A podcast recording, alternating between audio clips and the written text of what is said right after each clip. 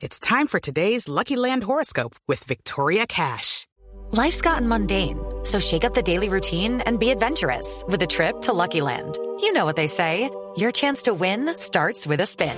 So go to LuckyLandSlots.com to play over 100 social casino-style games for free for your chance to redeem some serious prizes. Get lucky today at LuckyLandSlots.com. Available to players in the U.S., excluding Washington and Michigan. No purchase necessary. VGW Group. Void where prohibited by law. 18 plus. Terms and conditions apply. Eric, estamos hablando del fin del mundo, Del Eric. Fin del mundo, así es. Eh, Que no oiga, fue. No fue, numeral, eh, numeral, no se acabó el mundo y en un momento vamos con más trinos de oyentes, numeral, no está se acabó el está mundo y- movido el hashtag.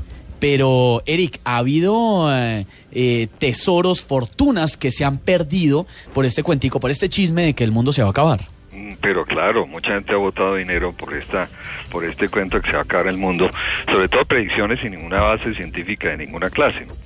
Todos interpretaciones de pronto de la Biblia, de, de señales que supuestamente han recibido de extraterrestres, todo tipo de cosas raras, pero hay quien cae. Eh, una de las, de las eh, más famosas recientes es esa predicción en el 2011 que ustedes deben recordar de, una, de un señor que se llamaba Harold Camping. Claro. ¿sí?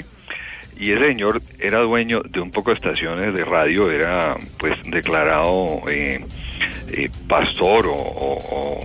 eh, ¿Predicador? Predicador, sí, católico. Y, y bueno, un señor ya de mucha edad, 93 años creo que tenía, eh, se puso a gastar una cantidad de dinero en, en vallas, anuncios publicitarios, anu- anunciando a todo mundo que se iba a acabar el mundo, que se convirtiera exactamente cuando no sucedió el día que dijo, dijo, espéreme, que fue que me equivoqué y, volvió dio otra fecha, tampoco funcionó. Total, más o menos se gastó 5 millones de dólares en todo este cuento. Pero lo peor es que mucha gente donaba dinero a esa estación, a esas estaciones de radio para las campañas que hacían.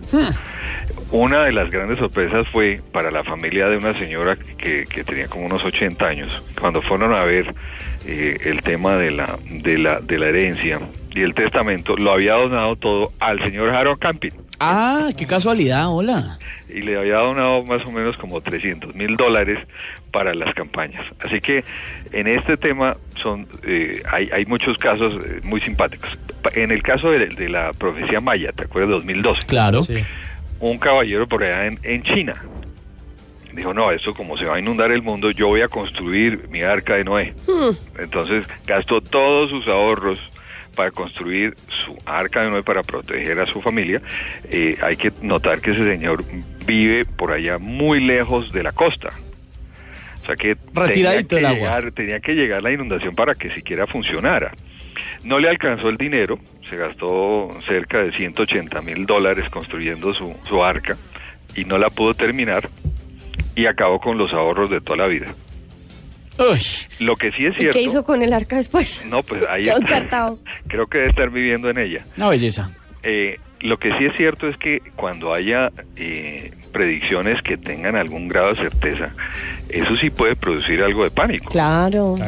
Hay una predicción sobre el tema de los asteroides. ¿Usted la conoce?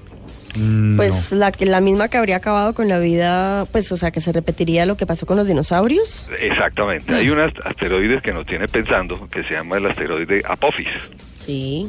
que va a pasar en el año 2029 cerca de, de la Tierra. Aquí por el, por el ladito, bordeadito. Exactamente. Y vuelve y pasa en el año 2036, que supuestamente pasa un poquito más cerca. Eh, A 20 y, y pues la NASA está vigilando ese tema. Acercándonos al 2029, que no estamos tan lejos, No. estamos a 13 años, Vaya uno a saber si aquí el hasta uno tema sí puede empezar a generar a través de personas que no se informan algo de pánico y, y preocupación y lo primero que ocurre es el tema del, del, del dinero. Esto se volvió un negocio. El negocio del fin de la tierra, Eso da billete, ¿no? eso da billete. Claro, el miedo. Empecemos ahí para, para, para acordarnos del, del cine de, de- de nuestro amigo eh, Luis Carlos, ¿no? Claro.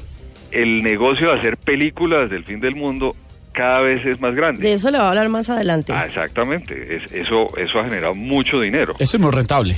Pero claro, y cada vez más. Imagínense, ahí no le quito un pedacito el tema. Cada vez se hacen más películas del fin del mundo.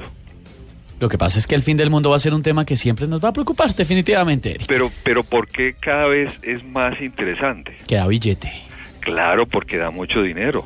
El, el, la cantidad de gente que viajó a la zona mm, de México para el 2012 y todo lo que generó de, de ingresos para ese país fue muy muy importante. Querían recibir la fecha allá.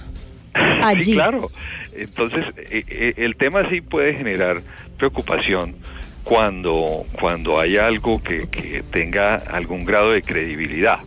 Por eso hay que, hay que protegernos en el tema financiero un poco de no caer en esas supuestas predicciones. Ah, claro que si, el- si, si llega el fin del mundo, pues, bueno, no nos tenemos que preocupar No, por las deudas. Lo que Sí. pasa es esto, que dice, como se va a acabar el mundo, ustedes han oído la expresión de que gastemos porque se va a acabar el mundo. Claro, yo, yo la aplico. Yo tengo otra expresión un poquito más vulgar, acabar, pero es... gastemos.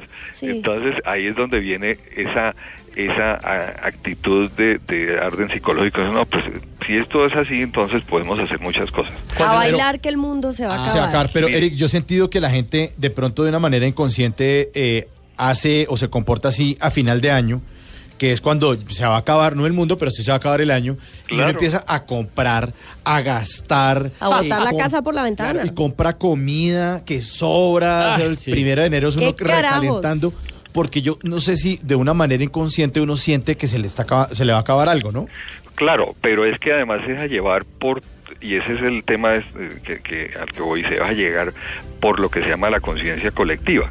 Entonces el ambiente de Navidad, ese tipo de, de, de influencia externa hace que los comportamientos de las personas cambien muchísimo. Por eso, cuando se pueda generar una situación como la del 2029 que puede suceder, Ay, eso, no, ya me eso empecé a puede arrastrar No. a mucha gente No. a hacer cosas que no haría normalmente. No, no, no. No, Meterse a un crédito por el triple No, lo que puede pagar. no nos angustiemos más. Eric, muchas gracias. Bueno, pero acuérdense que hay que empezar para eso, a construir su refugio subterráneo.